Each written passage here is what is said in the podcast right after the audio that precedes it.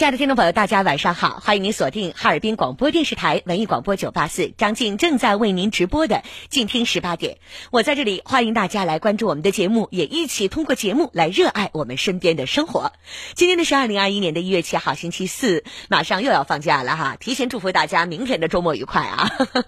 那此刻呢，我们的热线已经是全线的开通了啊！你有哪些小倾诉的故事、困扰和烦恼？通过电波，我们现在就可以来聊一聊，等候着各位的电话。直播间马上就可以拨通。现在就可以打八七九九六九八四八七九九六九八四。今天的担任导播工作的是我们大家共同的朋友陈银。我再提醒一下热线电话啊，零四五幺八七九九六九八四八七九九六九八四，现在就可以拨打。还有呢，我们其他互动到节目当中的几种方式，简单介绍。一个呢是我们的微信，大家可以在手机微信的界面，我再说一下啊，手机微信的界面，手机微信的界面搜索哈尔滨文艺广播，哈尔滨文艺广播，哈尔滨。文艺广播看到之后添加关注就可以留言了。还有我的抖音号，大家可以找到我。抖音里边可以直接搜索的是主持人张静这五个字啊，主持人张静这五个字，弓长张，女字旁加一个青春的青，弓长张，女字旁加一个青春的青，加微的那个就是我。好了，介绍到这儿，接下来的时间我们就集中接听各位的电话了。隐去真实的信息和姓名，您的声音呢，通过电波的转述也会发生改变。让我们一起来聊聊情感，说说生活，情感、婚姻、生活方方面面，只要是跟你的日子相关，跟你的心情相关，我们都可以来聊一聊。那今天的天气，我们再来简单介绍一下：最低气温是零下二十八摄氏度。明天一月八号，全天晴转多云。明天的最高气温是零下十九度，最低气温零下二十七摄氏度。最近这两天都特别冷，提醒大家注意天气的变化。好，我们首先来请进的是五号线的李女士。你好，李女士。你好，你你好，那个张静老师，我是张静，你好，啊，哎，您好，你好，我说一下啊，尊敬的张静老师，您好，你好，呃，万分感谢您帮了我大忙，您是为百姓为。百姓才有解难的活菩萨呀！哎呦，不，咱不这么说，真的，真的是的，李女士，咱不这么说，这样啊，我非常啊，呃，我简单介绍一下，可能大家听到这儿呢不是特别的清楚啊。昨天呢，你是情绪非常的激动，把电话打进来，因为呢，小区的这个化粪池各种原因吧，没有清掏好，所以呢，这个小区就您家住的是一楼，所以一直是往上反这个就是各种污秽的东西嘛啊，好几天没有得到解决。然后呢，我们的这个物业和清掏队呢，呃，是跟您在处理的这个问题的方式上呢。一直是有一个分歧吧啊，所以昨天呢，我们通过节目帮助李女士联系了她所在小区的物业和负责任的这个该负责的这个清掏队，那么现场的来协调解决这个事儿。那么今天好几天一直在困扰李女士的事情，通过昨天我们大概十分钟的连线吧，得到了解决。李女士现在已经完全清掏完毕了，是吗？啊，对对，嗯，好，那现在这些东西都已经不再往上反了，您的生活也基本是恢复正常了，是吧？啊。对对，嗯，好，那李女士，我想说一句，希望以后吧，我们生活当中的问题不再说要依靠于媒体的监督才能得到解决，而是各司其职，在该解决的范围内应该解决，是吧？嗯嗯，是的。好的，李女士，祝福你的生活幸福。就说到这儿。张静老师，张静老师，我还有点，我还有点困惑啊。嗯，您说。我跟您说一下啊。嗯。那个就是。完，我现在我说一下啊，就说昨天的情况嘛。嗯，我说一下吧。嗯，我不别别嫌我啰嗦啊。没事，昨天确实是。嗯啊，我在我走投无路的情况下，我第一时间想起了您，真的 啊，真的，我真的好谢谢你，谢谢你啊。不客气，不客气，不客气，咱不客气了。嗯，好，太谢谢您了。好的，好的。情况是这样式的，我说一下昨天啊。嗯。您放下我放下电话吧。嗯。确实是，马上就来了一个工人，就这么快。嗯。您的您的，哎呀，您的说您的号召力太大了。我真的太太感谢您了，嗯啊，可是这工人一进屋就说啊，要从我家屋里掏，嗯，我家屋里主干线打开，嗯，完我说行，打了半天他打不开，嗯，他又说把我家大便器给打砸碎，嗯，从大便器底下砸，嗯，通，可是他呢说让我砸，我说为什么呢？他说他砸坏了他的负责，所以说呢就大便器正。正在那个正在往上穿水呢，呼呼穿水，我手无寸铁，我怎么能砸呢？你说，张静老师。然而呢，我正在往外倒倒那个脏污水呢，脏水呢，淘子水吧，屋里的水已经没我的脚脖了，你知道吧？一直一直往上窜，我的棉裤都湿了半截。嗯完了呢，他他没办法的，他说他没办法了，只能把主干线给我砸了。呃，那个不是砸，就是那个那个那叫什么钻钻钻牙。嗯，我说随便你怎么整都可以了。我现在不，我我我真的我我的已已经都麻木了，你都不知道呢。张军老师啊，嗯，哎呀，那水呼呼的都是喷汤好，这个我都理解。这样，李女士，我们稍微节省一下时间啊。最后呢，是在外边还是在里边砸开的？在咱家屋里，嗯，咱家屋里，最终还是在屋里边进行解决的，对吧？对，他啊，他外啊。其实昨天呢，我们的听众就是有一部分听友质疑你的原因，也是在于这一点，因为有人的家里的结构跟你的情况是类似的，唯一的办法就是从家里边内部去砸开才能解决。这是我们有类似情况、有类似经验的，咱们那些听友就质疑你的原因。大家说的意思呢，就是说，昨天的杨站长说，不是不治，也不是不调，就是因为在外边非常难找，所以才会耽误时间。所以这是昨天。比较争议的一个矛盾点，但无论如何，现在已经修好了，对吧，李女士？嗯嗯，好的，那就跟您交流到这儿了，说到这儿再见。好，继续来接听后面的电话吧，零四五幺八七九九六九八四，请进三号线，孙先生你好，孙先生在线上吗？导播老师跟我们的三号线孙先生沟通一下，孙先生三号线掉线了。我们等一下他的电话啊！直播间零四五幺八七九九六九八四，等候亲爱的听友们。然后说一下咱们种牙的事儿吧，很多听友都在关心的这个，这两天我也一直在说。那在这里提醒大家，重磅福利啊，重磅福利！新年享口福，优诺博士口腔呢，现在面向我们的全市牙缺失的市民来征集种植牙的形象大使啊！如果说呢，首颗种植体免费，限额一百名，数字化种植牙治缺牙，咀嚼起来像真牙。想吃啥就吃啥，半口全口种植牙，当天种当天用，还能享五折聚会，双种植大咖联合会诊，还能够赢惊喜大奖。年前种好牙，有滋有味儿过新年。牙趋势的听众朋友们，拨打八位数的电话号码啊，零四五幺八七七七八七七七。我再提醒一下，八三个七八三个七八七七七八七七七。下一位六号线，徐女士你好。我们把收音机关掉，徐女士你好。提醒亲爱的听众朋友们啊，一定要遵守我们直播间的参与方式，要不然你看，要不听收音机，要不把电话就给你挂它。我们这连着两个电话都接起来很不顺利了啊。徐女士你好，徐女士你好。下一个六号线，徐女士你好。徐女士你好。我们把收音机关掉。导播老师跟六号线的徐女士再沟通一下吧，她一直非常大声的在放收音机。换接孙先生你好。孙先生你好，啊，张静，我是张静，你好。哎呀，张静，你这我咱可可打通了。您说，我我跟大说点事儿，我这么回事儿。嗯。啊，我我我家亲戚吧，是那个他那什么，他那个耳朵沉，不打电话不方便，要不我给打一个。好的，嗯。啊，他他那什么，老两口完了那个，他老两口给别人贷的款，贷的款没还上，完了年年就还利息，完了他那儿子吧在外边打工，打工他妈有点存钱嘛，心想搞他，他儿子搞他哥那账存。啊，户口是不带一堆，就是意思要存上，能不能让银行给扣去？我没听懂你的话。啊。谁跟你借的钱？不是，啊那个我就就这家那个这老两口。这家这老两口，刚才您说的，您是替谁打的电话？是我家亲戚。替你家的亲戚打的电话是吧？啊啊！我家亲戚呢？你家亲戚就是这个老两口对吗？对对对对，给别人你来，你听我说，你把我都弄得有点懵了啊！来，孙先生啊，嗯，就是你家的亲戚老两口，然后呢给别人贷的款，啊，就是以他们俩自己的身份，对对，替别人去贷的款，啊，对对对，那这是你们的说法，法律上来讲讲证据。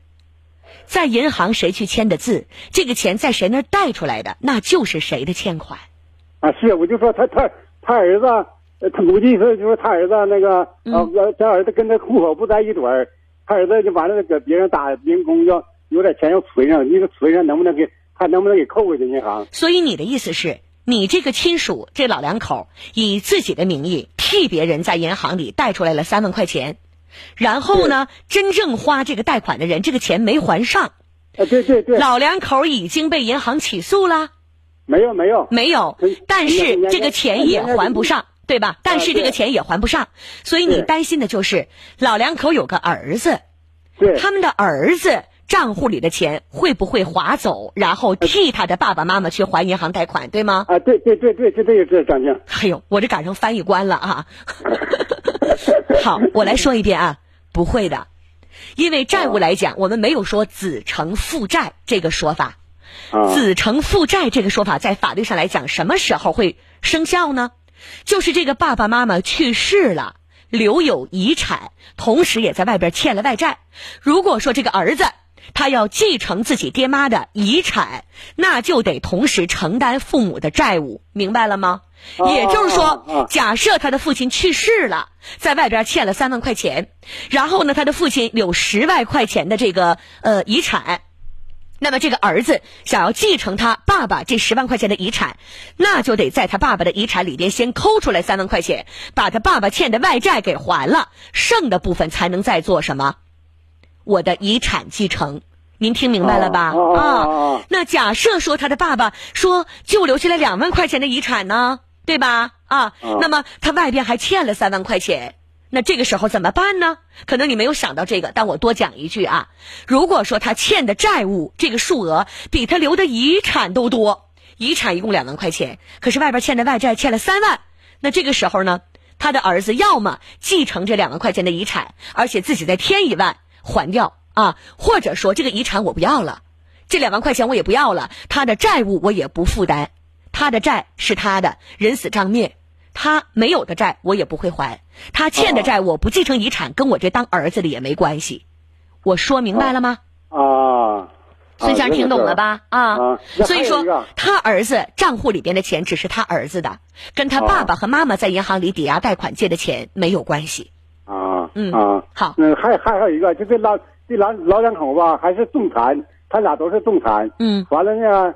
呃，是还是低保的老两口？嗯，啊，他儿子意思要存着里头，能不能给他低保拿一下？就这两个事儿。他儿子账户里的钱跟他的爸爸妈妈不产生关联，这个我说了。啊，这这就是低保，这个也没啥关系呗。低保的低保不是他爸爸妈妈的低保吗？啊，对对，他妈。那如果说他儿子自己都能挣钱，他儿子自己都能养活自己，那何来低保呢？那拿下不也是应该的吗？啊。我说的是这个道理吧？啊，是啊，对，他的他。如果说他的儿子挣的钱合在一起，跟他的父母已经超过了咱们哈尔滨市最低生活保障的那个线儿，那就应该拿下去呀。啊，他那那那还叫啥拿不拿下去呀？啊，他那户口户口不在一堆儿。所以我说了，户口不在一起，他儿子是自己的小家，那这个低保只是他爸爸妈妈的，他儿子的户口里边有多少钱，这个没有关系。但如果说他们的户口在一起，他儿子存折里的钱算到一起的话，过了咱们哈尔滨市最低生活保障的平均线，那拿下来就是天经地义的呀。啊，他的户口不在这。所以这么认这么问来问去，孙先生啊，请把我的话转达给你这个朋友。啊啊。如果说这些话都是他让你来问的，他们让你来问的，那只能证明他们老两口是有钱，想着法变着法的来绕过咱们国家对于这样人的制裁。啊，嗯，我只能这么说了，哎，对吧？所以你问的这些情况，如果他们都想到了，那就证明他们老两口手里有钱，还想享受低保，还不想还钱，想把这个钱都存到自己儿子的账户上。如果这是故意而为之，那就是触犯法律。我说到这儿了。啊，嗯，那好了，我回答。自己帮别人贷款的时候就应该想到这一点。嗯，是。好，再见。咱们继续来接听后面的电话吧。零四五幺八七九九六九八四六号线，徐女士你好。哎，你好，徐女士。哎，你是张静吗？我是张静，我刚才叫了你一分钟啊。啊。你那边老大的声在听收音机。啊，我我那没有了，关了。好了，请讲。那个，张静啊，我麻烦你那什么的，嗯，看看我这那什么，我儿子吧。嗯，借给我的外甥五万五千块钱。嗯，五千五千。嗯，五千块钱吧，完了我的外甥死了。嗯，死了，完了人那家媳妇儿啥的也不承认呢。有证据吗？没有证据。没有欠条。没有。那对呀，那就是没，就是没有了。就是没有了。就是没有了呀！当时你们把钱借给他的时候，就没有写那个借条。没有，没对呀，对呀，这不是吗？这不是不是别人吗？这不就是俩人俩哥们吗？你知道什么叫宰熟吗？嗯，卖服装的都说过一句话，叫宰熟，叫宰熟客啊啊！那何况你们亲属之间不写借条，是你们不好意思。但我觉得跟人借钱自己都不主动写借条的人，本身人品就有问题。我是什么想想法哈？人都有走窄了的时候。你说谁能保证谁不跟谁借个钱？谁都是三穷三富过到老。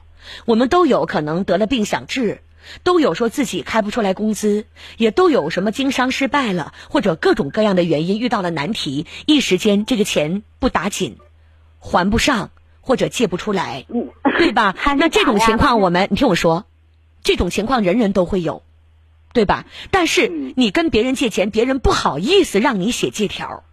你自己作为跟人借钱张嘴的人，你难道不主动说“我给你写个借条”吗？所以，这个人在跟你借钱不写借条的时候，你们在心里当时就应该留个证据。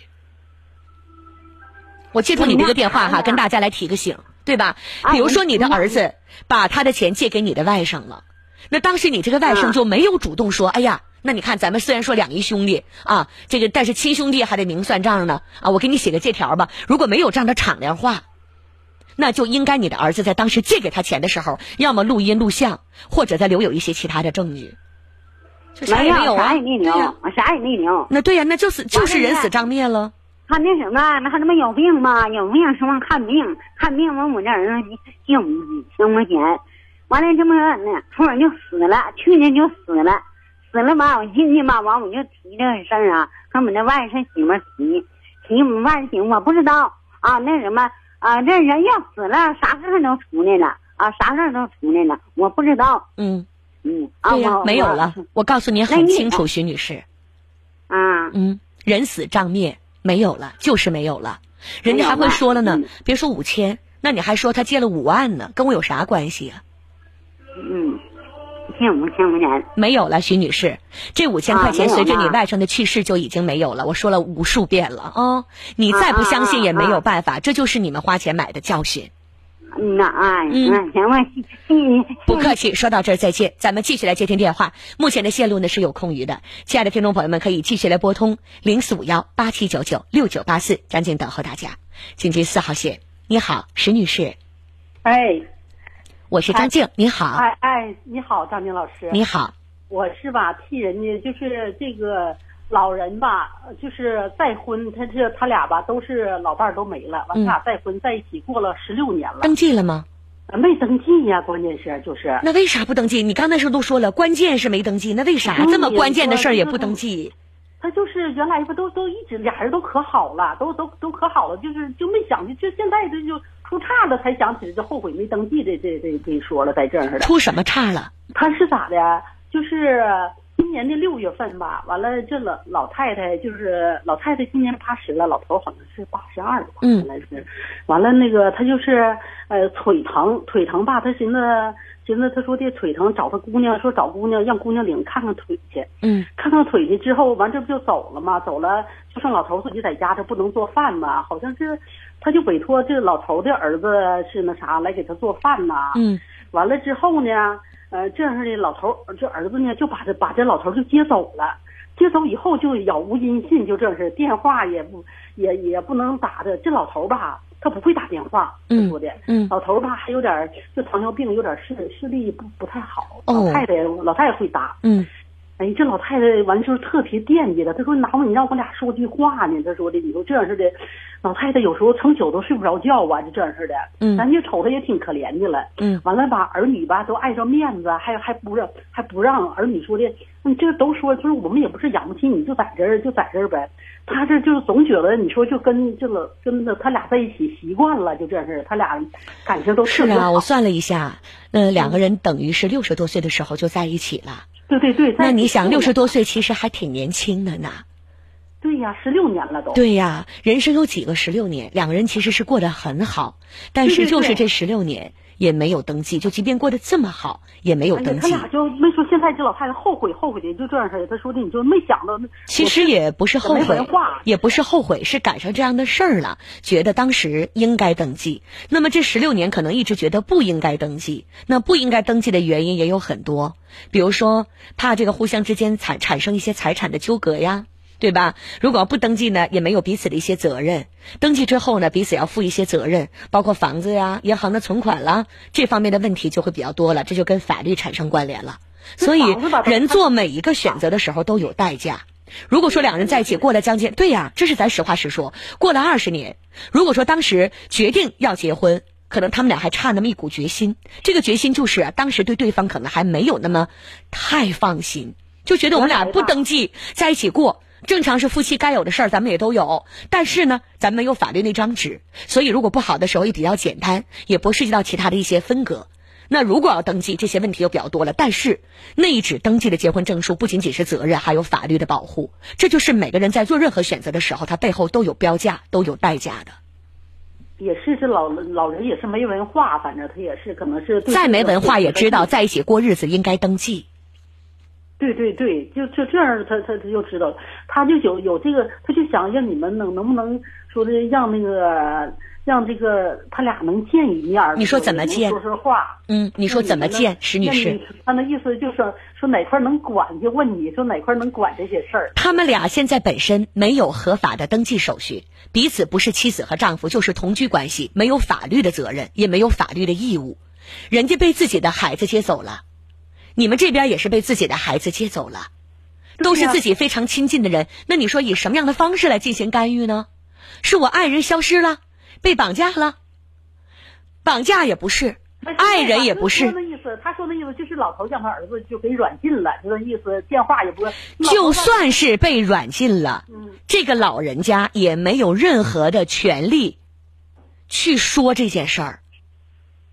明白我的意思吗？如果他们俩登记了，这是我老伴儿，我老伴儿被他和前任的妻子、前任妻子的孩子给带走了，我现在是我找不着我老伴儿，我要报警。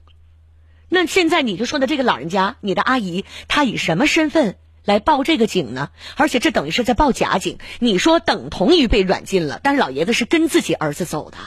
对对对，嗯。嘴上塞布条了吗？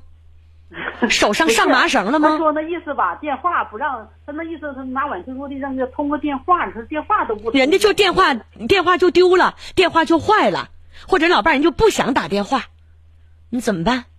他就说是吧，那意思他说儿子就说啊，人家那人家都都你打电话人都不接。他说的老头就老头就相信他岂不知这老太太特别惦记呢，他就说是他就他不知道他这这这时候的心情。他说的。所以唯一的办法是什么？石女士，是你阿姨的儿女啊，或者说你啊和对方的儿女，你们年轻人之间可以打个电话。这个打电话说什么呢？就不是去指责对方啊！你怎么没经我阿姨同意，你把他给接走了？人俩过了十六年了，凭什么接走啊？但凡有点条件，我们就直接报警了。你知道你们在干嘛吗？你不要说这个，嗯，说什么？我阿姨跟你们爸爸过了快二十年了，这两天老太太连饭都吃不下去，就惦记着他。现在我们能明确，你们不想让爸爸跟我阿姨在一起过，老人也同意，但是他想听听老爷子的声。知道他最近这段时间过得怎么样，也就安心了。要不然他总惦记着，没等说见上面呢，我阿姨这边连小命都没了。现在我就我跟别人说吧，人别人都说，他说这样事他俩人都活不长，有这样事的，人家都。您在听我说吗，石女士？嗯，听你听。因为你们现在这个事儿涉及不到报警，这是一个家庭矛盾。是是。而且你的阿姨跟她的这个同居了十六年的男朋友，连家人都算不上。法律的角度来讲。我能够想象这个画面，两人过了将近二十年，由于儿女的自私，把自己的爸爸就这样像财务、个人财务一样就给拽走了。你看我用的这个词儿对不对？但凡去考虑老人的想法，但凡去尊重自己父母的意愿，哪个儿女能像说拿个麻袋捆两斤土豆子似的把自己爹就给扛走了？不会。之所以这么做，违背老人的想法，就是因为觉得老人家年纪大了，以后再在一起，第一个。怕负担你阿姨的责任，对吧？他不想负担你阿姨老了的责任。人家养自己的爹，给自己的爹掏医疗费正常，凭啥给你姨掏治疗费？所以为了避免你姨以后有什么事情跟对方产生关联，人家不想让这样了。第二个，把自己的爸爸当成私有物品，啊，你年纪这么大了，你糊涂了，你跟他在一起过，你都没有登记结婚证。如果真是以后你这个去世了，没写遗嘱，这个财产再跟他产生分割怎么办？可能就提前想避免自己心里想象的这些画面产生，就把自己的爸爸给接走了。老太太也说，也说是老头涨工资了，完了他对呀，那还能有什么关联？不就是钱吗？对对，像你这这个太明智了。这就老太太吧，她天天听你这节目，实际我还真不听，她就委托我，她说不明白，她她打电话。所以史阿姨啊，史女士，我刚才跟您讲过了，您的这个阿姨都已经八十多岁了，我今儿得叫她一声奶奶了啊。八十岁。对呀，那过了这么多年，两个人现在这种情况。真的很难在一起。你说他们俩难道还能像梁山伯和祝英台一样吗？像罗密欧和朱丽叶一样吗？不可能。这把岁数了，平平稳稳多活几年最重要。所以，如果说他儿女不愿意出头，您这个当这个外甥女儿的，如果愿意，就替你姨打个电话，跟对方的儿女沟通，就是一明确。钱财不会有任何纠葛。二，我们也没指望着两个老人能再在一起过，只是我这个当外甥女的看到我姨现在茶不思饭不想，一下子身边没有了陪伴二十年的男朋友啊，或者是老伴儿啊。她真的是过不下去，饭也不吃，水也不喝，整个人这种状态，我们真的觉得他连日子可能都不长了。哪怕你让你父亲在电话里告诉我姨一声，咱俩就拉倒吧，让他别惦记了。然后第二句再说一声，我也不回去跟你过了，你也别惦记我，我挺好，就拉倒了。对对，这我两家儿女这生活，你不至于说你的阿姨连对方儿女的电话都没有吧？有吧？对，所以这是唯一的解决办法。你说还能怎么样呢？没有，是没有别的办法了。没有，是你没有别的办法，他就让我。法律不可能解决所有的问题，而且这个事儿跟法律还连不上，因为他们俩没有登记结婚。第二个，所有问题都能解决，但是涉及到人性的问题，这个是解决不了的。比如说众叛亲离，比如说道貌岸然，比如说这个众叛亲离，比如说不再相爱。这些都是我们人性的一些阴暗面，你没有办法拿到阳光下去晒，睁不开眼的。好了，石女士，我该说的都说了。谢谢你，张老张老师。最重的重点是让你的阿姨别再因为这个对生命再产生威胁。到了八十岁这个岁数了，平平安安的再过几年，以这个角度跟对方儿女去尝试着做个沟通，好吧？好，谢谢谢谢谢谢。不客气，说到这儿再见。嗯，非常感谢。好，不客气。咱们大家有哪些建议吗？说张静，我还有更好的办法。听众朋友们，欢迎您把电话打到我们的直播间零四五幺八七九九六九八四。韦福进说了，刚才说碍于面子，儿女不想打这个电话，真心心疼这个老妈妈，就放下面子吧。而且也不是丢面子的事儿，好好说，跟对方沟通一下，让老人见一面，哪怕沟通说个话，是人家无论因为钱还是为了什么接走老爸都正常。但是两位老人最大的问题是没有法律上的关系。是啊，所以我刚才说了，过了十六年都觉得彼此好，却没有登记，这不是说有没有文化的事儿，这是两个人在当时决定的一个代价。就当时会觉得登记与不登记来进行一些利益的平衡，最终还是觉得不登记更适合两个人。那么在当时做这个选择的时候，就可能会面临今天的这个结果。好的，我们继续来接听后面的电话。直播间零四五幺八七九九六九八四，微信平台我再提醒一下啊，手机微信的界面我们搜索哈尔滨文艺广播，看到之后呢，添加关注就可以留言了。刚才这位女士所说的，她的呃八十岁的阿姨和她的阿姨过了十六年，今年八十二岁的老伴儿被双方的子女棒打鸳鸯给拽开了，到现在好长时间见不着面，两个老人非常的彼此想念。这个事儿大家还有更好的一些办法来处理吗？或者您对这件事是怎么看的？欢迎各位通过微信来给我留言。好，咱们继续来接听电话，零四五幺八七九九六九八四，等候各位。二号线的乔先生，乔先生你好。你，我是张静，你好。喂。你我，乔先生你好，我是张静，电话接到直播间了，您好。啊，我这我想跟你唠唠嗑，挺费劲的。啊，唠，您讲。我我去年就咱搁省肿瘤医院。嗯，看的病拍的片是癌症，哎，就是癌症，就是人家就不给我看了，嗯，完我就回来，就是就吃点消炎药，在家听你这个节目，我买俩半导体。啊，您是表达很喜欢我的节目的意思吗？对对对啊！啊，你这个都都赶我赶我吃副药了，你这一个半点谢谢你，谢谢你，乔先生，我能问一下您是哪个器官的肿瘤吗？他妈就是不好的，人家不告诉我，家也不告诉我呀。嗯，也就是说没有人告诉你你是肿瘤晚期。对。然后你是自己猜的。不是猜的，人家告诉就是肿瘤晚期。啊，但是没告诉你是哪个部位。对，我这癌呀是肺肺子吧，肺子是不是？肺。嗯，乔先生。啊。哎，我听到了，好像你旁边的家人告诉您是肺部的，是吗？对对对。嗯，其实我觉得啊，我举个例子来讲吧，因为我家里边做医生的不少，我妹妹呢是儿科的医生，她曾经跟我讲过一件事儿，你想不想听听？跟您的病可能会有点关系。啊。嗯，我妹妹呢，她曾经呢是呃。在新生儿科啊，后来新生儿科太累了，她就转了一个其他的科室，咱就不说现在是哪个科室了。当时在新生儿科的时候呢，他们的那个科主任是呃五十多岁的吧，一个老大哥。呃，他们在医院里边都有例行的一个体检，他们这个科主任呢就在例行体检的过程当中发现了某个癌症，但并不是晚期。其实按照正常来讲，他再活个三年五年是没有问题的。可是从他查出来癌症到他去世。没隔三天，这是我妹妹跟我讲的最真实的故事。哦。后来他们科里自己都说，肿瘤检查的结果是一方面，患者自己是否配合治疗啊，精神状态呀，内环境的改变呢，这个也直接影响着患者生命的进程，还有治疗的效果。我之所以想起他这个故事，就是因为你给我一个非常非常好的榜样。虽然说在一年多前你查出来了很重的病，但这一年多，你看你的生活状态，包括你的精神状态，你也说了，天天听我的节目，感觉充满了正能量，很开心，整个人的状态都好了，对吧？我觉得这是你自己带来的，是你自己的一种心态。我又查好几回呢。嗯。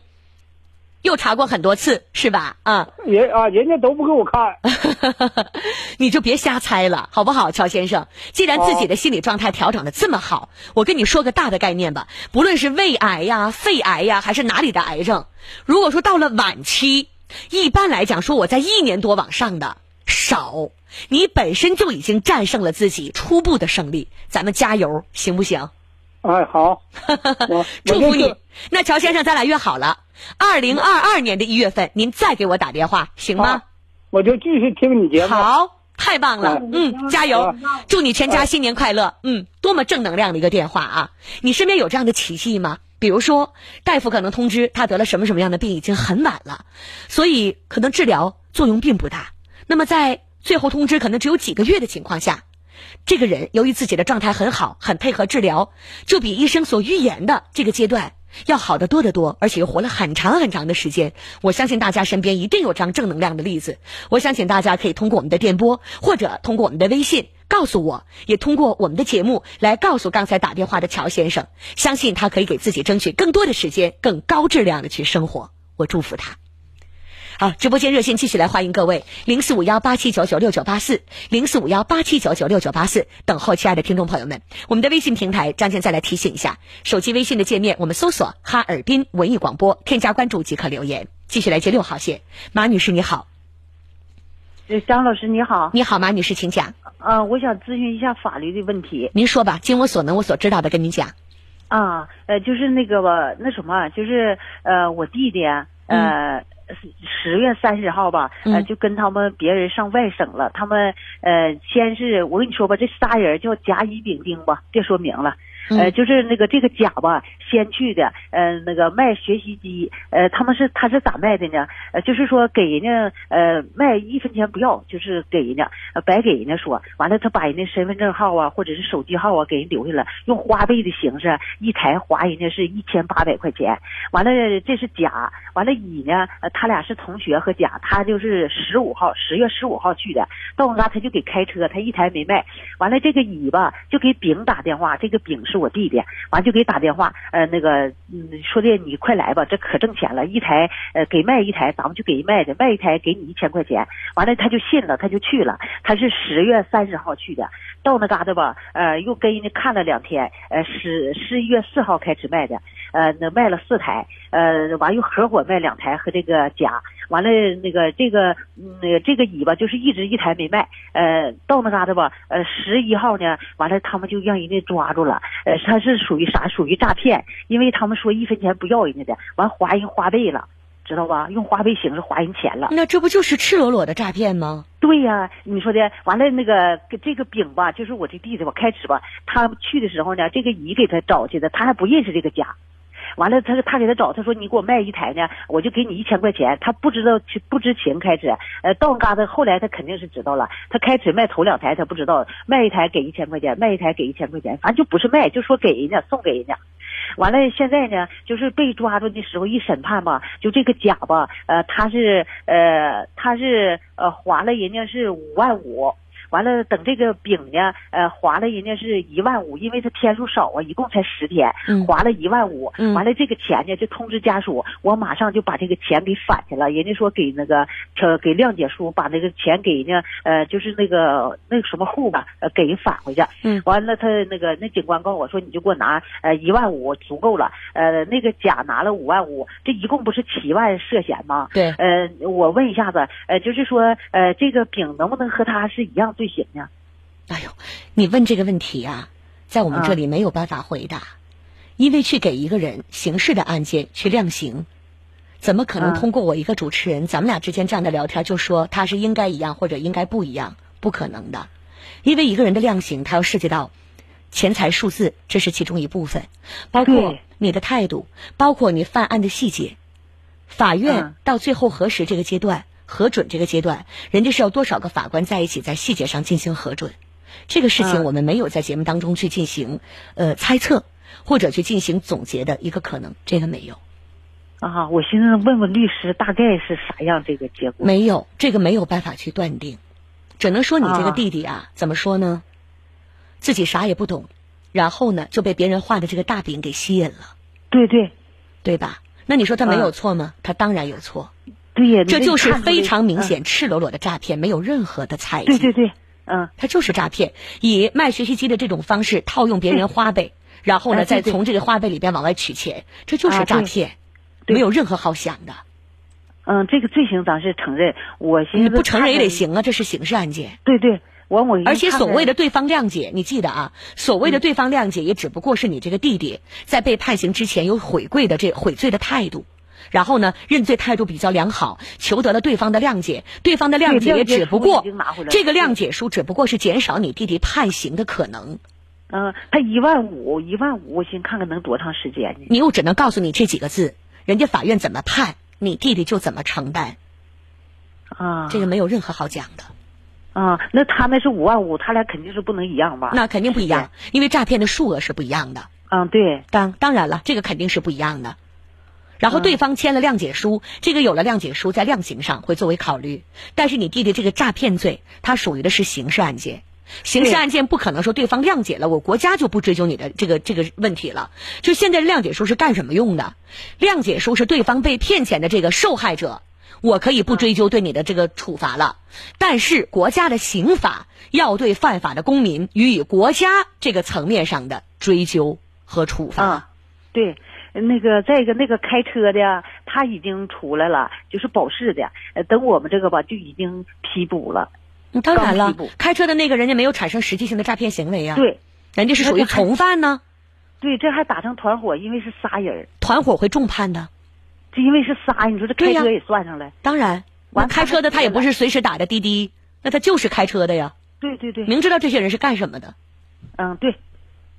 好了，女士，马女士啊，这个我解答完了。一年半呢，他虽然是这个不是一年半啊，就是一万五，一点一万五，一万五。虽然数额不是特别巨大，但是团伙本身也是一个比较重的情况。但是对方已经签了谅解这个知情书，所以在这些条件综合的情况下，就等待法院公正的审判判决吧。但是那个甲方吧，现在请律师了，我我考虑我用不用请的？你说你们可以啊。还在外省，你说？嗯，那无论那如果你觉得外省花飞机票、火车票你要不请是你们的自愿，爱请不请这是你们的自愿，经济条件可以就请，经济条件不允许你经征求你弟弟的意见，如果不请那就不请。啊，嗯，要是请了，是不是能能跟他俩协商，能不能轻点能轻判呢？律师的作用只是在法律的条条框框内，尽量的帮你们去表达你们的想法，尽量帮你们去争取。不代表说这个法院，比如说他这个事情，他犯的这个罪就应该判两年，最低两年。不是说你请了律师了就给你判到一年，这是不可能的。啊啊啊！假设这个量刑是在两年到四年之间，两年到四年之间都有可能。你们请律师的意义只不过是在两年到四年的这个阈值内，给你们尽量的争取到最低日期的判刑，明白了吗？啊啊啊！明白了。好，说到这儿了，再见。谢谢张老师啊，不客气，谢谢。我们继续来接听后面的电话，零四五幺八七九九六九八四，等候亲爱的听众朋友们。直播间零四五幺八七九九六九八四。以下呢，给大家推荐一下咱们呃，可以说哈，比较大家所熟悉和了解的这个远东医院前列腺增生的这个事儿哈，很多人在天冷的时候都特别在意，因为前列腺的增生是中老年的男性朋友特别容易得的一种病。前列腺增生呢，它容易引起的是尿的潴留，一旦尿潴留，就会排尿特别的不通畅，身上会有异味，总是起夜，太遭罪了。之所以拖着不治，是因为常规的治疗方法那就是前列腺的电切，还有呢就是全切手术。这个手术患者要饱受开刀的痛苦，而且出血很多，恢复非常的慢，非常容易复发。做这个手术是全身的麻醉，也有很大的风险。那现在呢？黑龙江远东心脑血管医院正在发起的是无痛介入、告别前列腺增生的公益活动。这个活动呢，特别邀请的哈，大家记住了，国内最早开展这个介入技术的是北京三零幺解放军部队总医院。那么远东医院把这个介入技术是引进来了，而且特别不光是技术引进啊，人家三甲医院的介入专家还来亲诊，运用非常缜密的美国技术，德国西门子两千多万元的数字化诊断定位治疗设备为一体，等于呢给血管安了一个。GPS 的导航，在这个设备的全程监视之下，可以通过只有一毫米的超细的微导管，可以精准的栓塞增生的前列腺动脉，能够让前列腺的腺体逐渐的缩小，恢复到二三十岁年轻小伙子的状态。那么尿道通畅了，不再压迫了，排尿就更好了。这个介入技术非常适合高龄的、慢性病多的、没有办法做手术的、长期带尿袋的患者，恢复排尿功能，提高生活质量。那现在打电话报名，还可以赠送价值四百一十元的前列腺增生的免费检查。记住了，前列腺增生的免费检查价值四百一，但是只有十个名额啊！马上抢现八八幺幺二二七七。我再提醒一下，八八幺幺二二七七，八八幺幺二二七七，八八幺幺二二七七，八八幺幺二二七七。现在抢八八幺幺二二七七。好，咱们继续来接听后面的电话，零四五幺八七九九六九八四，等候各位。五号线，吴女士你好，你好，张静老师，欢迎你，你好，我们把收音机关掉，您好啊，哎好，那个我有一件事麻烦你，嗯，您说，那个我这声音是不是太小啊？你能听见吗？不小，非常清楚。啊，我那个给那个红旗大街那邮政银行，呃，存的钱，存了一万块钱，就定期的。定期的吧，不是我的那个卡，是我妹妹卡。我跟我妹妹俩都去了。我原来那卡，我我那个钱吧，也打到我妹妹卡里了。完，这不又去存去了吗？嗯。我要求是定期的，一年一转存。嗯。我问银行的人了，我说是不是不用我本人来？他说不用。嗯。到年就给你转了。我寻思这不这这不去年存的，这不今年这不到年了吗？嗯。我寻思这取出来再重存，我也带钱去了。到那一拿一取呢，这钱呢没有，账户上没有钱。完了，我的留的密码呢？还说我密码不对。完，我原来那个密码嘛，就重新又设一下嘛。嗯。完了，那个钱，那个我从这个这一笔万块钱里边根本就没有。嗯。那然后你问银行了？我问银行，银行说今天说给我查，明天说给我查。完了又说你入没入什么保险？我说我什么保险也没入。嗯。完了，这又说给我查呢，嗯，让我拿着手机呢查保险，嗯，说我交什么保险，嗯，又查我别的银行的卡，嗯，啊，有多少钱，让让我又拿着邮政银行，我别给山东不八年前的邮政银行的卡，昨天也拿去了，也给我查了，嗯，也没有，完了完了，他就说啊，那你是不是存别家行？我说我不会存别家行，我就存你家行了，红旗大街跟前，离我这近，嗯，因为我不认字儿。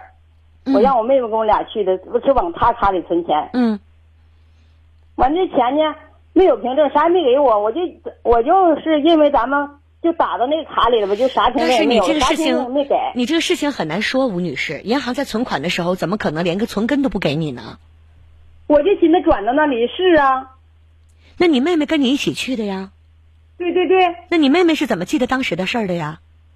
我自己留的，他让那银行那人告诉我留我的手机号，嗯，我的身份证他都看了，嗯，完了让我留密码，我密码也留了，嗯，完了还给我拍的照。那你现在有没有查到你的这个账户里边的存取信息呀？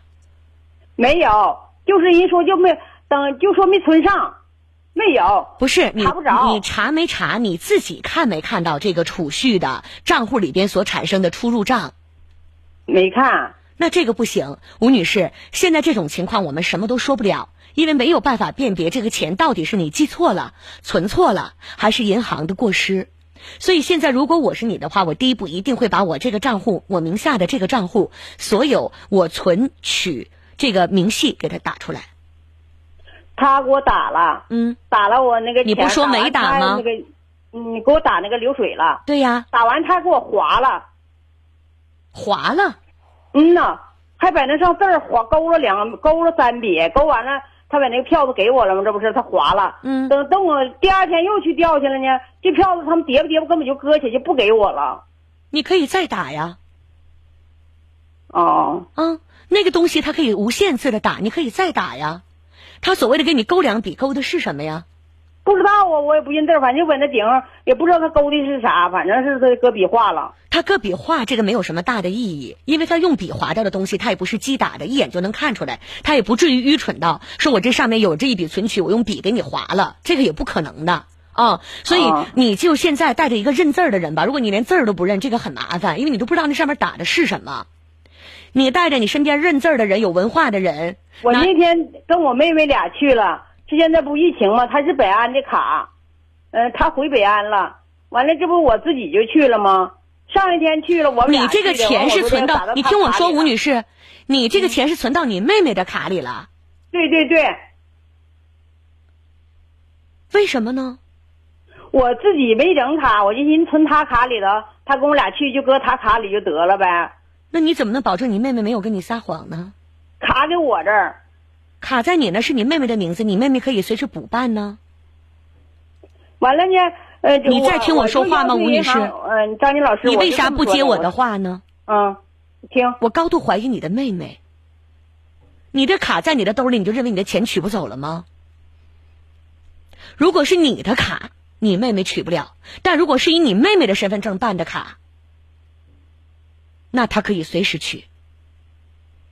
无论这个卡在不在你这儿，你听懂我的话了吗，吴女士？听懂了，听懂了。所以你妹妹在那天打银行流水的时候，在你身边吗？在我身边啊。你妹妹咋说的呀？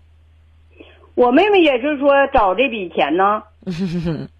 好好问问你妹妹吧，吴女士。好好问问你妹妹，然后你再带着一个除了你妹妹之外，别的能够陪着你去的有文化的、能够认字儿的人。再把你名下的这张卡的明细打出来，流水打出来，你看看一目了然，你的妹妹有没有偷你这一万块钱？他那个就是银行说，当时嗯，完我说为什么没给我票子？我就以为打到他卡里了。完了也那个别人说打不进去，就是说那卡不是我的，说钱打不进去。我就说银行，嗯，张军老师，我说那个银行是不是得照我的相片嗯，那个我留的密码。嗯，那个我签的字儿，我要求要这个，完了银行就说上报给我拿不出来。你说的这一切吧，我有点听不太明白，因为你的这个钱是存在你妹妹的账户里的，然后你妹妹可以随时拿着自己的身份证，用各种方式，这个钱是可以取出来的。银行说根本就没存进去，没有。是啊，那没存进去这钱谁拿走了？是啊，我就说这那对，除了你妹妹还有谁呀？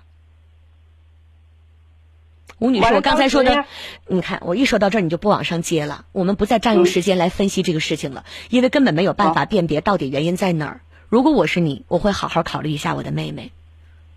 你再带一个除了你妹妹之外的人，换一个人，你带他去银行认字儿的，然后去看看你那个钱存钱那天的明细。我话点到为止了。好多谢张鑫老师。那你说我要求银行就调我那个？你先别说银行那个事儿了。你带着你的身份证，啊，对了，不行，那个卡是你妹妹的，你妹妹如果不来的话还不行，你还得让你妹妹配合，然后你再带一个第三个人，其他的人。最后我再说一句，你我不知道为什么不以你自己的名字去开钱开户，是因为我不认字儿啊？不是，你是藏私房钱背着你爱人？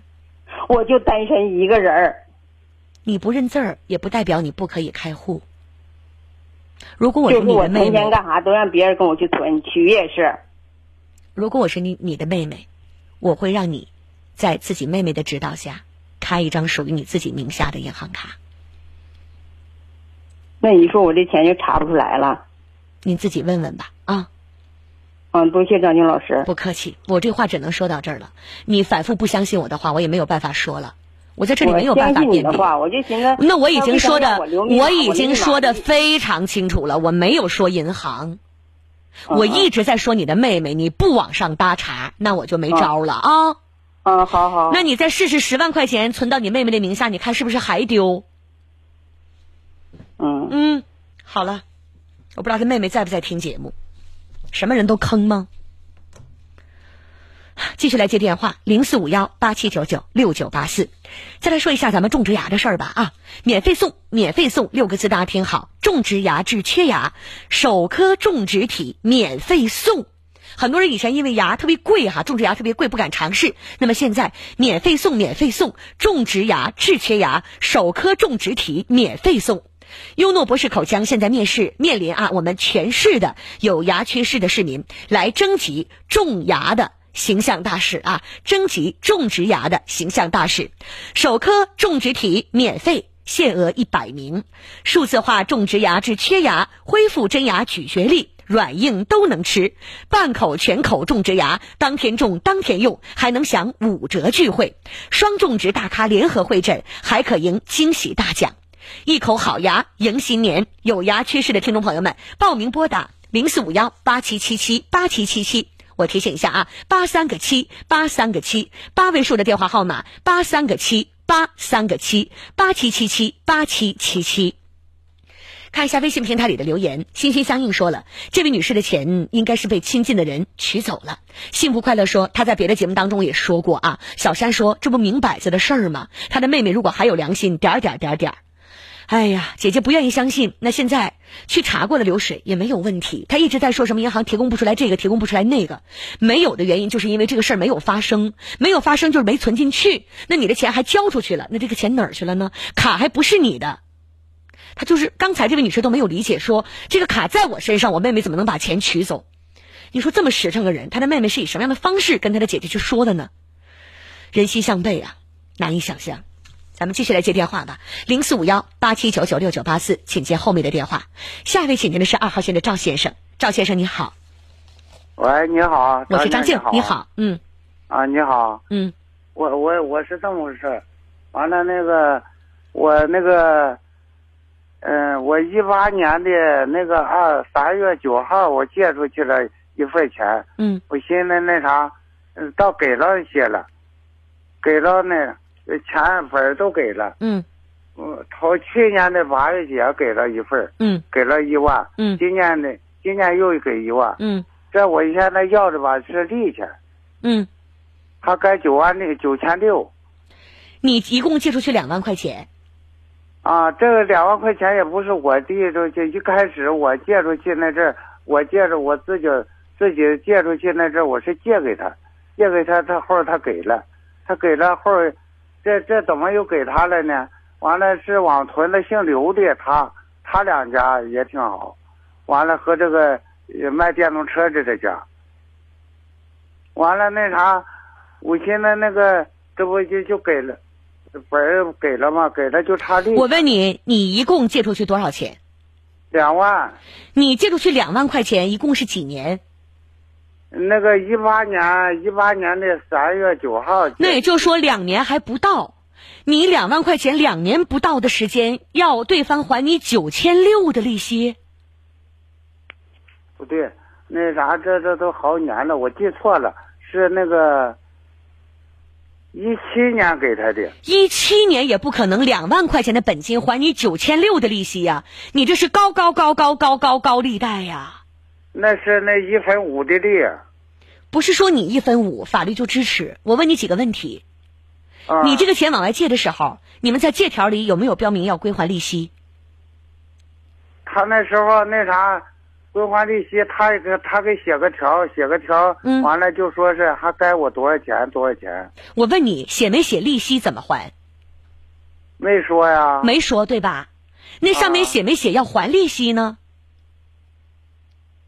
他给打个条，打个条，完了就说还该九千六，就说其实这九千六是利息，但是没有以利息的方式呈现，就是在这个借条上写的是他又欠了你九千六，是吗？啊，对。好，我不知道这个管你借钱的人是什么人呢？是卖电动车的。如果这么借钱，那这天下都发了。我我这就是一分五啊。嗯，是一分五。你们要规定一万五。这你们自己私下如果没有经过法庭，你们自己愿意怎么还怎么还。但如果说现在他不还，你要通过法院去判。如果这九千六是两万块钱在三年里产生的利息，这个法院不可能支持。我说的话你明白吗，赵先生？啊，就说这个钱，你说得怎么办呢？如果说你这个借条你要去起诉，法院认定这个不是利息。是他实际上欠你的钱，那就可以归还。但如果说把前后的证据摆在一起，认定这九千六百块钱是两万块钱在三年里产生的利息，法院是不可能支持他归还你九千六的，因为它超过了咱们国家储蓄的最高限额百分之二十四以上的部分。我那个我不懂的，完了应当给多少钱能对劲儿呢？赵先生，我说完了。啊，你们这个借条，如果说你跟他要钱不起诉，他还不了你。你要是起诉的话，有两种可能：一个法院认定这个就是借条，以他欠你本金的方式要，那么你就可以让他还你九千六；还有一种可能，对方不服，能够证明这九千六百块钱是你两万块钱在三年里产生的利息。那如果认定这个借条里产生的是利息，法院不可能判他归还你九千六，因为没有任何一个可以依法用两万块钱在三年里再套回来九千六，这是不可能。我这钱都都三四年。我说完了，我说完了，孙先生，您听见了吧？啊，赵先生，可能你还是理解不了，但我告诉你了，我说清楚了。如果你再听不懂，你让身边的年轻人跟我再来说。啊啊啊！说完了，嗯，这是不是高利贷？这是高高高高的 n 次方利贷。老爷子到最后也没听懂，大家听明白了吧？啊，如果大家听明白了刚才我的话，您在我们的微信平台里可以给我打一个一。可以给我打一个一，就知道我刚才跟这个老爷子说的这个账是怎么算的，明白了这个法理和逻辑关系。咱们大家可以在微信平台里给我打一个一，要不然我觉得可能我把我自己都给绕进去了。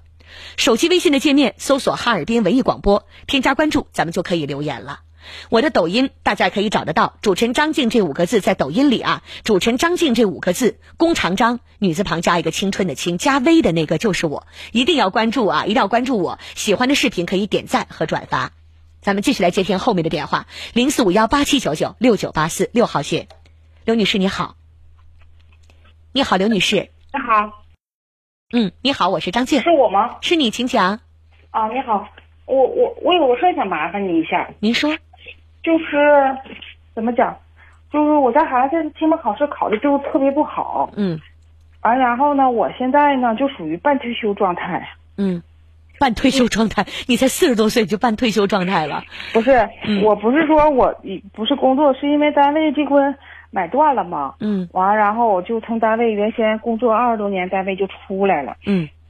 出来之后完，然后我我不是那种能在家待得住的人。嗯。那四十多岁在家怎么怎么可能？我再说我也不是那种，哎，完然后我就就找了个工作嘛。嗯。就找个工作完，然后找的也不是还太太理想，就是每次都。嗯，我以前给你打过电话，就是每次，哎呀，就不太理想，因为年龄在那卡着。嗯。后来我就找了一个老年公寓的工作，还可以，就是给人家就是做什么，就是算算账啊，或者是算算那个费用什么的。嗯。是我的声音吗？不是你的声音，你接着讲。啊，完，然后，但是我，我，我爱人说那意思就是。你你我姑娘考的不好嘛，完了她有的有时候爱看小说什么的，习惯不太好。嗯。说你就别上班了，就是在家看孩子得了。嗯。说你挣那点工资，还不够女儿交学费的呢。嗯。但是我好不容易找着工作，我还不想，我还不想在这离开。嗯。我在那边，因为在这边他上的是私立高中，我在那边租的房子，完了现在呢，他成绩反而也不好。哎呀，我现在可闹心了。完了不好之后。我又我他又回去上网课了，完了我有时候还过这边来，因为我这实在太远了上班，因为因为当时就着他嘛，就在这学校附近找了工作。嗯。现在呢又回去嘛，又太远了，得倒很多次车，我又不会开车。嗯。现在我爱人说，你说你上班还那么辛苦，早上六点钟就走，晚上六点钟回来，完还挣不多，完了姑娘还不能家里面有人给看一下。嗯。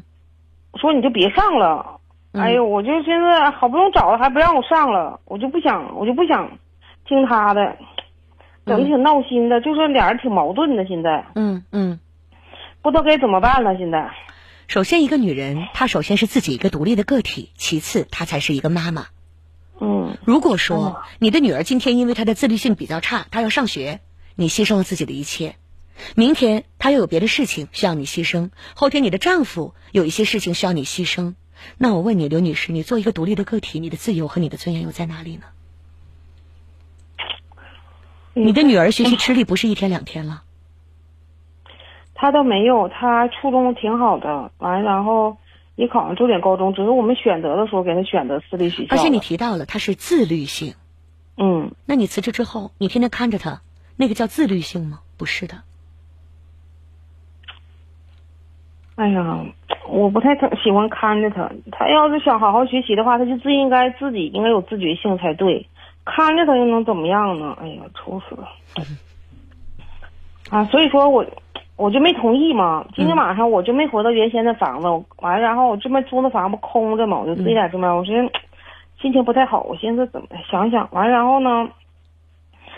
我爱人说的，你说你就就这么几天，姑娘就这么个一个高中，你就不能陪她？我说三年时间太久了，我我不可能陪她三年。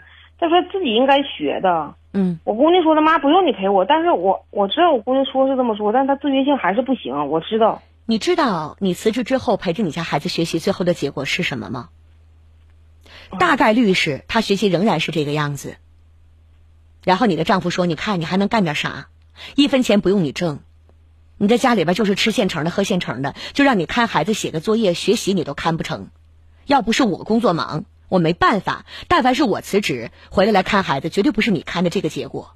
你还能干啥？你还能干点啥？你信吗？他倒不一定能这么说，但一定会有这样的结果。如果学好了，更多的可能会说是我的女儿自己学得很好。如果说你的女儿在你辞职之后，全方位的去看着她学习，她仍然是这个样子。或者没有取得特别进步的一种表现，可能到最后，这个罪过还是落在你的头上。哎呀，真愁人！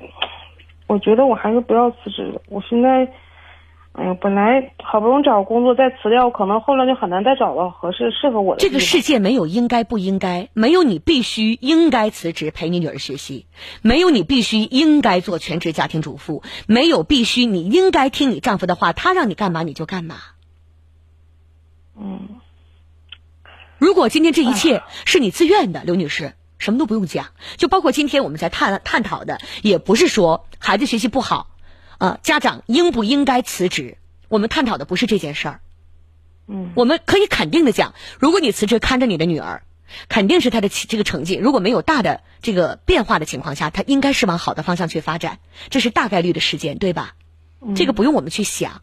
因为孩子如果自律性比较差，你去看他，更多的角度是给他一个提醒，更好的去照顾他，对吧？我觉得在这个角度上来讲，你的女儿成绩提高是大概率的一个事件。像那种不用家长看的，也不用去补课的，就凭借自己还特别感兴趣的，从来不用家长去担心的、去操心的，学习还嘎嘎好的这种孩子，那是凤毛麟角。那是他人、别人家的孩子，只是活在我们的想象里。绝大多数的孩子，更多在这个学习吃紧的时候，他需要家长可能更多的精力去陪伴，甚至是牺牲。他需要很多很多各个方面的配合，对吧？嗯。无论是家长的精力，还是你们掏的补课费的财力。嗯。所以今天我们探讨的不是说一个高一的孩子需不需要家长陪伴，这个答案是肯定的。所以我们今天探讨的是什么？你除了是一个妈妈，除了是一个妻子，你还是你自己。在你自己不愿意以这种方式去生活的时候，你的家人有没有资格强迫你、要求你必须违背自己的意愿，按照别人的想法去过你的日子？这是今天我们要考虑的。嗯，其实这么多年我已经挺累的了，就想找一个。造成今天这个结果，就是因为你之前在家里边一直是非常对你的丈夫逆来顺受。他说的话，你大部分都是赞同的，或者基本不太激烈的表达你自己的意见。啊，那倒没有，我因为你知道我我，哎呀，就是你，我给你打过电话，就是我家孩子得那个生长激素缺乏的那个女孩子。哦，是你呀？嗯嗯嗯，这么多年，其实吧，我其实觉得挺亏欠她的，所以说有时候吧，就是多不多的，我就有点溺爱她了。嗯，刘女士，你的女儿是天生的。他的这个疾病生长激素的缺乏，哪个妈妈希望自己的孩子得病了？你的心理上来讲是我觉得愧疚，因为我也是妈妈，包括我的儿子哪天磕了卡了碰了生了个病了，我总会说是不是我没给照顾好，是我领他去人多的场所，所以传染了感冒等等等等，都赖我，就是这样的情景，我们每个家长每个妈妈心里都会有，不光是妈妈，爸爸也一样的，爷爷奶奶姥姥姥爷都一样，对吧？但是这个不怨你。孩子天生的一些原因，怎能怨到妈妈的头上呢？我们怀胎十月，谁不愿意生一个健健康康、什么毛病都没有的宝宝？难道说你的你愧疚你的女儿，你就要把连命都搭上才觉得值得吗？是应该的吗？而且你如果你这样违背自己的想法，你只能是这个压力越来越大，你过的日子是特别你自己不愿意过的，你的情绪状态。他会直接反映在跟你的家庭关系、你和你丈夫的关系和你女儿的关系上。嗯，我不能在家待着，我待家。你说就提到这个事情，你都离家出走了，你都躲出来了，你这样一天两天行，你时间久了可以吗？这个家可能都因为这个打架了，夫妻关系不好了。那这种情况下，对于孩子的学习，我觉得这个影响才是更大的。嗯。况且你的女儿本身有一些。这个生长激素的问题，这么多年闯过了这么多，对于你女儿来讲，对于你这个家庭来讲，我觉得女孩子的，就是你女儿的学习成绩，不是排在第一位的，她的健康，你们家庭的和睦快乐，一点都不比学习要逊色，你说呢？有道理，嗯。一个人生活要快乐才对。在你女儿最病的那个阶段，你闯过来那一关又一关的时候，你有多少次说：“哎呀，她以后什么学不学习，有没有钱，只要她健康，跟别的孩子一样就行。”你想过吧？嗯。那忘了自己当时的那个想法，现在又变得贪心了。哎呀，那没办法，他现在没有没办法的。你女儿不上重点，她以后也照样工作，有什么没办法的？所谓的没办法，都是自己愿意的。他学习学习挺好的，上重点了。他对呀，所以他已经考上重点了。你还要让他怎么办呢？就是这次考试成绩在班级里排的特别糟糕。那就是糟糕了。他现在是高考吗？不是。他就算是以后大学也没考的特别理想，他人生就已经失败了吗？嗯。啊，也对，有时候想开点反而好。就是啊，好了伤疤忘了疼，嗯，是吧？行，我知道了，还是觉得以自己的生活为主是主要的。你们这个家庭陪伴孩子治疗疾病，经历了那么多，别忘了那颗初心，别忘了孩子躺在病床上，你们焦头烂额治疗病情的时候，唯一的愿望就是他健康快乐。何况这个孩子已经考上了重点高中，嗯，你们孩子现在的状况是多少家庭？梦寐以求而得不到的，哎呀，知道了，珍惜吧。谢谢张静，谢谢你，回家吧，好吗？嗯，知道。好，说到这儿，咱们继续来接听后面的电话，零四五幺。八七九九六九八四，继续来欢迎亲爱的听众朋友们，说一下双下肢的事儿啊。很多人得了下肢血管疾病，自己却不知道，呃，总以为是骨关节的问题，因为走路总疼嘛。其实不知不觉当中就已经得了下肢血管病，这包括什么呢？动脉硬化闭塞症，它的表现是腿部的麻凉胀痛，如果拖着不治，导致坏死、截肢甚至死亡。还有腿部肿胀变色，这是下肢深静脉血栓，久拖不治，血栓回流，堵塞肺部，形成栓塞，导致死亡。还有血管成团凸起，像蚯蚓一样。这是下肢静脉曲张，久拖不治，老烂腿，面积越来越大，最后形成血栓。久拖不治的原因是常规手术、开刀、创伤大、出血多、效果差。而现在，黑龙江远东心脑血管医院的下肢血管疾病超导靶向无创无痛治疗的公益活动，值得您来选择。首先，他聘请黑龙江省医院原周围血管外科大主任刘丽教授来亲诊，三十多年临床经验，在不开刀的情况下，通过德国数字化诊疗设备靶向治疗，像蚊子叮一下，通过一根特别细的导丝直接来疏通血管，轻松保留住下肢，不遭罪，轻松走路。现在报名前十位的听众还可以获得价值四百八十元腿部血管精准多普勒的检查。这个检查很多门诊得收到将近五百块钱，现在免费给你做，来判别你到底是哪种血管病，腿部血管到底有没有病。马上抢线来申请免费检查，八八幺幺二二七七。我再提醒一下，八八幺幺二二七七，八八幺幺二二七七，八八幺幺二二七七，打这个电话，八八幺幺二二七七。另外呀，咱们全国。特别知名的静脉曲张治疗专家，上海第六人民医院血管外科的大主任梅家才教授，现在也亲临远东医院为大家展开静脉曲张的微创手术。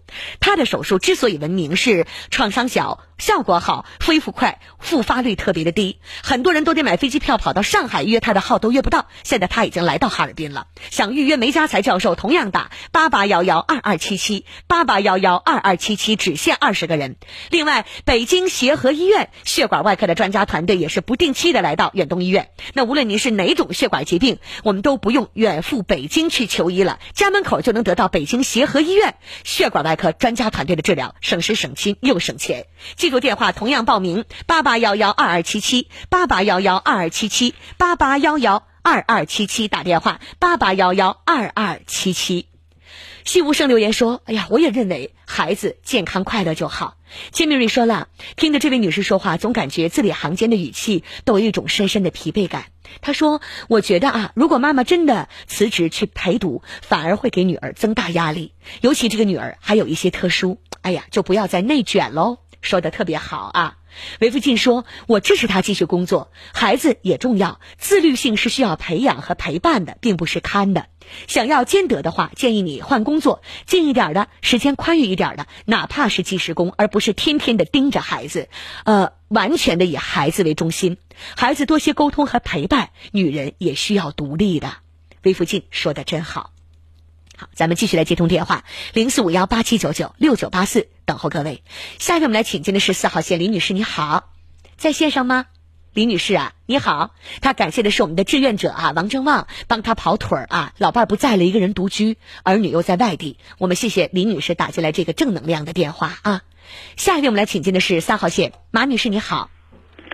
哎，你好，张静，辛苦怎么换先生了？您好。啊，我我那是我母亲，然后她那个等的时间比较长了，然后好的，先生你好。坚持不住。我我遇到一个这样的事儿，就是我家我家这块儿吧，就是在这个中央大街这块儿，嗯，然后他这块儿相邻的楼楼顶，然后他建了一个私建了一个平改坡，呃，当时在施工的时候，我们进行投诉，然后他那个执法队员上来管理了，也没收工具了，嗯，然后我家里就是。呃，之后就是两三天的时间吧，就有点事儿，就离开没在家待着。嗯。然后这个就建成了，然后我们再发现建成之后，再进行投诉的时候，就没人管了。这个这一直到现在，就是现在这个国家这个改造这个社区，咱们现在都是所有私建乱建都拆除了，结果就这儿没有动。嗯。然后我们多次向那个就是市政啊，是市。你打过幺二三幺九。啊，对。哦，一还有一二三四五，就是现在他这个是没有人来看，还是说已经不属于是违建了？嗯，他现在就是打完投诉电话呢，好多这个所谓执法部门跟我们联系，嗯，就是说他们无能为力。然后我我我就是很纳闷，我无能为力的原因是什么呢？嗯，他说他没有这个权限管理，啊，然后没有权限，对。跟我说的，你看，就是是城建部门，前两天就是上嗯上个礼拜吧，给我来电话，就说那个很很无奈，就是想了解了解这个情况。我说嗯了解吧，这个情况实实在在在这摆着呢。嗯。还有这个可以提供各式各样的在大街上摆着呢，它这种属于违建。嗯。他说当时这个我们这块归那个中央大街管理处这块管辖。嗯。这块管理处嘛，就咬着说什么说那个物业。呃，给人家出具了这个施工的同意书，当以这个为啊合法手续。我说他物业公司有，我就凭我自己，我也没有什么常识啊。我凭我自己的这个想法，就是说，他物业他是一个什么？是一个企业，他有这个权限给他批准下达这个。比如说他施工啊、许可啊这些，这应该归规划部门啊。规划部门是这样的啊，违建呢，如果说他要被认定为非违建，一呢，他要么是拥有土地用地规划许可证，要么呢是有一个建设工程规划许可证。对是不是他的意思是，他有一个建设工程规划许可证呢？什么也没有，没有。他现什么也没有，他现在只有一个当地这块咱这块管理的一个房管部门，叫现在叫先锋物业这块，给给他出具的一个当时什么呢？就是他要申请做防水。嗯。当然做防水，因为咱们都呃，无可厚非，但是他做的防水带阁楼，嗯，然后带小窗户很高，对我进行了一个视线遮挡。当然了，这个首先是。它是丝尖烂剑这个基础上，好吧，我明白了。这样啊，我给你几个建议好吗？啊，好，谢谢。嗯，然后呢，根据你刚才的形容来讲呢，我根据你的提供情况，我给如下的几个建议啊。你可以通过诉讼的方式，比如说这个建筑物影响了你作为居民来讲的采光权，与诉讼的方式来进行解决和要求拆除。这是第一点，我认为也是最有效的。如果说你说张先生，那我现在诉讼不了，就各种原因我不想诉讼或者其他原因，那么你可以向你已经反映过这个情况的，就是上一级的部门，我们新城行这个要申请的是一个叫做行政的呃复议，叫做行政复议，就是你对于管理部门下达的这个处理意见你不满意，那么你就可以上他上一级的部门去申请一个叫做行政复议。嗯。然后行政复议给出的结果，一般行政复议是通过市政府下达的。那么行政复议如果给了一个结果，基本上下面会百分之百的执行。如果还没有，你还可以通过叫做行政诉讼来进行解决。呃，张静，您能听我说吗？他这个事情发生在二零一三年。哦，那就这样吧。当年我们就对这个事儿，你起诉过吗？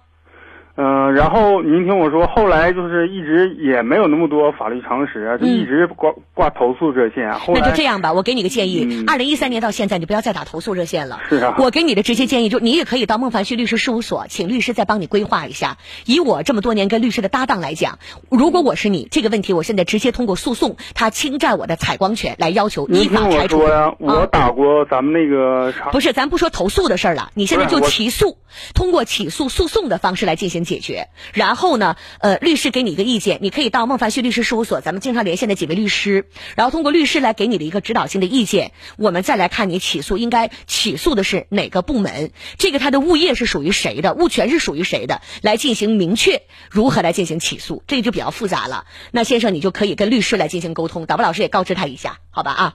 好，我们继续来接听后面的电话，直播间零四五幺八七九九六九八四等候大家。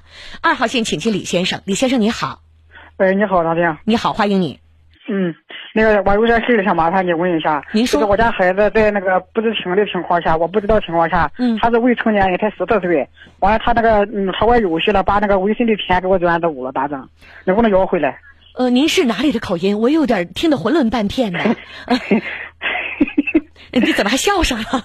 我是山东，山听不懂是吧？呃，没有，我能听懂，大概我猜一半听一半吧啊。就是你的儿子十四岁是未成年的，他呢是玩《三国志》这个游戏，在你不知晓的情况下，把你银行卡里的钱给充值到游戏里了，对吗？他是通过微信的钱，偷的不是你的钱吗？是通过微信的钱，那个把微通微信的钱不是银行卡里的，通银行微信的钱呃充游戏了都。你的微信的钱不也是绑定你的身份的吗？啊是啊，那重点不是这个，那个钱是你的，重点是这个。是是是，嗯，所以现在你是想把这个钱退回来吗？对，我昨天晚上跟那个啥，跟那个他那个游戏中心的客服打电话了，嗯，呃，他说那个他说给我那个等一段时间的，等待一段时间。他等待的时间是告诉你他处理不了吗？还是说等待处理结果呀？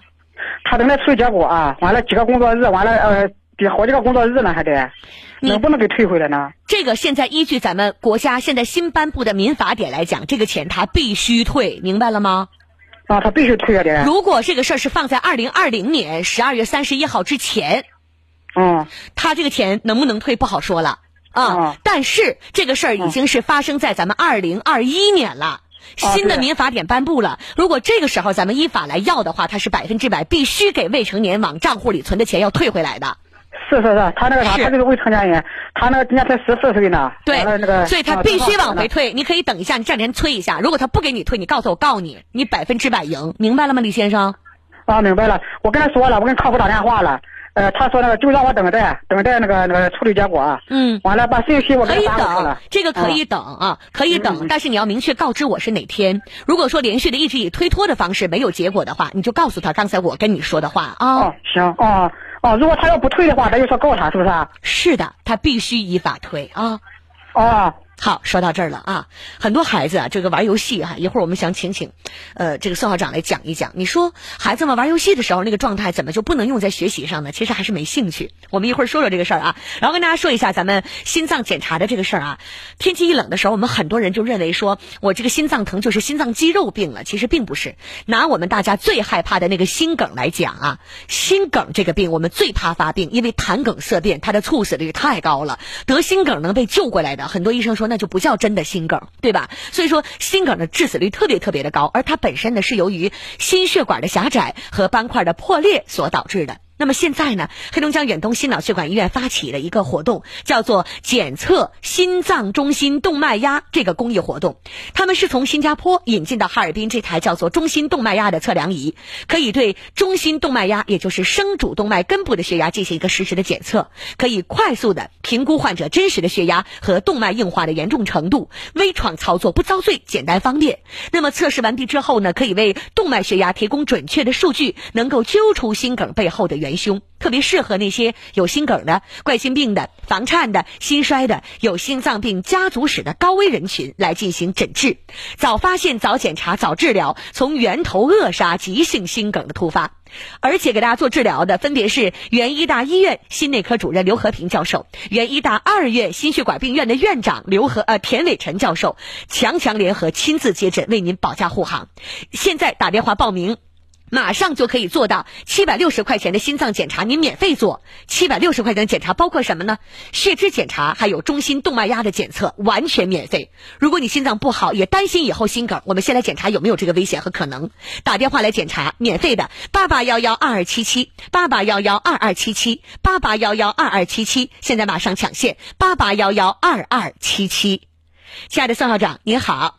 你好，张静。好的，刚才我们说到了这个孩子玩游戏呀，眼睛都亮了，催着睡觉都不睡，可是，一学习马上就困了，没有那个精神头，是不是？是的，因为玩游戏呢很有趣儿，嗯，孩子们带来一种快乐的感觉，嗯，其实从生生理上讲啊，大脑的神经中枢反复的接受一种兴奋的刺激，会产生一种生理的依赖，嗯，所以呢，我们孩子如果说长时间的，就是没有节制的去做，呃，时间久就会形成一种瘾，嗯，在孩子形成瘾之前，家长赶快给孩子建建立一。个好的这个学习计划，然后孩子玩的计划啊，学的计划，什么时候放松，放松的时候干什么，让孩子其他方面找到乐趣儿。嗯，是呃，相反，有一些孩子为什么那么孜孜不倦？我们听说过这个词，对不对？对。然后自己不断的学习和探索，那就是他在学习方面如果有好的方法，这个孩子哎，在学习上找到了乐趣儿啊，他好奇，他探索，哎，他学会了之后呢，他开心，他有成就感，有价值感。那么我们在学习上，如果让孩子也找到这。种快乐也反复刺激他大脑的神经，让他大脑神经中枢也产生这样一种依赖。我们说那样的话，我们的爸爸妈妈觉得，哎，这是一个好消息。嗯，好，所以兴趣才是最好的老师，这点是大家都能够关注得到的。那怎么来做呢？其实，在咱们的学习催育教育的这个十五年的教学历史当中呢，其实就是用一种图面、图画啊，那种画面感、那种奇象和奇趣儿的啊那种方法，让大脑产生了联想，一个一个形成一个故事，对孩子大脑。产生一种兴奋啊，一种有趣儿的感觉。虽然没有说依赖上啊，让孩子产生一种依赖啊，学习啊变成瘾吧学习，但是让孩子学习方面变成了快乐，变成有趣儿的啊，吸引孩子主动去学习了。对，所以有的孩子啊，比如说咱们收音机前的听众朋友们，你的孩子如果说记东西特别的费劲，一学习就犯困，知识点总也记不住，但是那游戏你一看了一记他就能记住啊，就兴趣点不行，学习的时候呢，今天背明天忘，学习成绩就是达不到你满意的状状态，那么。咱们在这周的周六周日有关于记忆力的公开课，就是针对于这些注意力不够啊，孩子的专注点不在学习上，背东西总忘，尤其英语单词怎么背都背不下来，帮助孩子解决记忆力不好，我们的解决办法特别的棒。那么这周的周六周日就帮助大家来解决英语记不住、语文记不住、史地政记不住、理科的概念无法去理解，让大家在短时间内快速的提高学习成绩。这个记忆办法是来转图的，跟常规的记忆完全不一样。现现场啊，咱们的公开课非常非常的有意思，而且公开课本身是免费的。我跟大家讲，你现在就来打电话，三个五幺二九九七，三个五幺二九九七，马上就来打报名，三个五幺二九九七。我再说一下啊，三个五幺二九九七，现在就来打。如果你的孩子学习费劲儿，记忆力记不住，英语、语文啊、数学呀这些成绩都不好，那么在寒假来临之际，我们可以给孩子带到我们的学校来，先来免费的上一个公开课。公开课上讲的东西就能够帮助孩子当场见到记忆力的提升，家长都觉得有意思。一百多个单词乱码字符，现场就能记得住，正背、倒背、跳背。很多家长说怎么做到的？你的孩子来上课，他也能做得到。是的，咱们老师通过这个循循善诱的方法，然后激发孩子的大脑，让孩子左右脑并用啊。我们第一节课就是启动右脑。对，我们过去学习的时候，常常只是用了一个左脑，对，枯燥乏味，孩子记不住。然后呢，孩子就对学习没有兴趣。那么怎么能够让他记得住呢？就是让我们的大脑当中把那些所有要记忆的知识呢，变成一种画面感，通过想象，不断的激发孩子的想象、联想的方法，让孩子把枯燥乏味的知识都变成一种有趣的、快乐的游戏的故事是啊。这种呢，就像刚才我说，就像孩子们玩游戏上瘾一样，反复刺激我们的大脑，大脑就会不断的兴奋着，甚至不容易疲劳。对，孩子们学了大量的知识，短时间内掌握大量的知识方法，就是用这种啊，我们图像画面感，可不可以说是用让孩子用我们的翠艺的学习方法，能够达到像玩游戏的那种对于学习的状态？真是这种感觉。对，打电话报名三个五幺二九九七，三个五幺二九九七，而且迎接新年，迎接寒假，感恩聚会，专门对我们九八四的老听众有一个活动。可能有的人已经听过很多次了啊，但是现在就赶紧来吧，因为这一周咱们到会的家长和学生会赠送一千元的学金券，直接当现金花，所以这个特别难得。之前一直听过，一直在犹豫没有来的这个机会，一定要抓住。三个五幺二九九七，现在就打三个五幺二九九七，三个五幺二九九七，现在就打啊！那时间比较紧，我们请进想咨询这个问题的张先生。张先生您好啊。张先生你好，你好主持人，你好，孩子是什么问题啊？嗯，孩子是就是沉迷游戏，他不不爱学习，然后呢背东西慢。嗯嗯，那想要让孩子在学习的时候达到跟玩游戏一样的状态，你就赶紧给他报名吧。现在就打三个五幺二九九七，记住这个电话了吧？哦，记住了，主持人。嗯，三个五幺二九九七啊，孩子多大了？嗯，初一。嗯，他就是平时玩游戏特别在行，是不是？对，玩一到学习就打蔫儿。最差的是什么？最差的是数学。嗯，差到什么程度？就基本上，老师讲完了，他什么也学不会。嗯嗯，英语呢？英语单词背了也记不住。嗯，就是当时能记住，就是过后嗯忘得特别快。嗯，那他太需要翠玉了，赶紧带孩子来啊！三个五幺二九九七，赶紧带孩子来啊！是的，哎他学习数学学不好，他有很多枯燥的、乏味的知识点，他记不住。对，然后孩子也不能理解。你说你公式、概念、定理、定义那些必须掌握的，你没有掌握，你做题的时候肯定就会很发懵的。嗯啊，那英语单词更别说了，主要是来自于记忆。学英语百分之九十五来自于记忆。是的，所以就是我们特别跟大家说，就如果说你家的孩子英语不行，你一定带他来，这个成绩像坐火箭突突突的啊！是的，打电话张先生，三个五幺二九九七啊。好的，好，好的。说到这儿，再见。说到对英语的进步和提高，我们有一个学生在这里学了一段时间，他就特别有发言权。我们请进的是利民中学的潘超，你好。啊，张静阿姨、孙校长，你们好。你好，潘超啊。潘超在翠艺学习有多久了？嗯，我就学了四天那个超级记忆。你才学四天呐？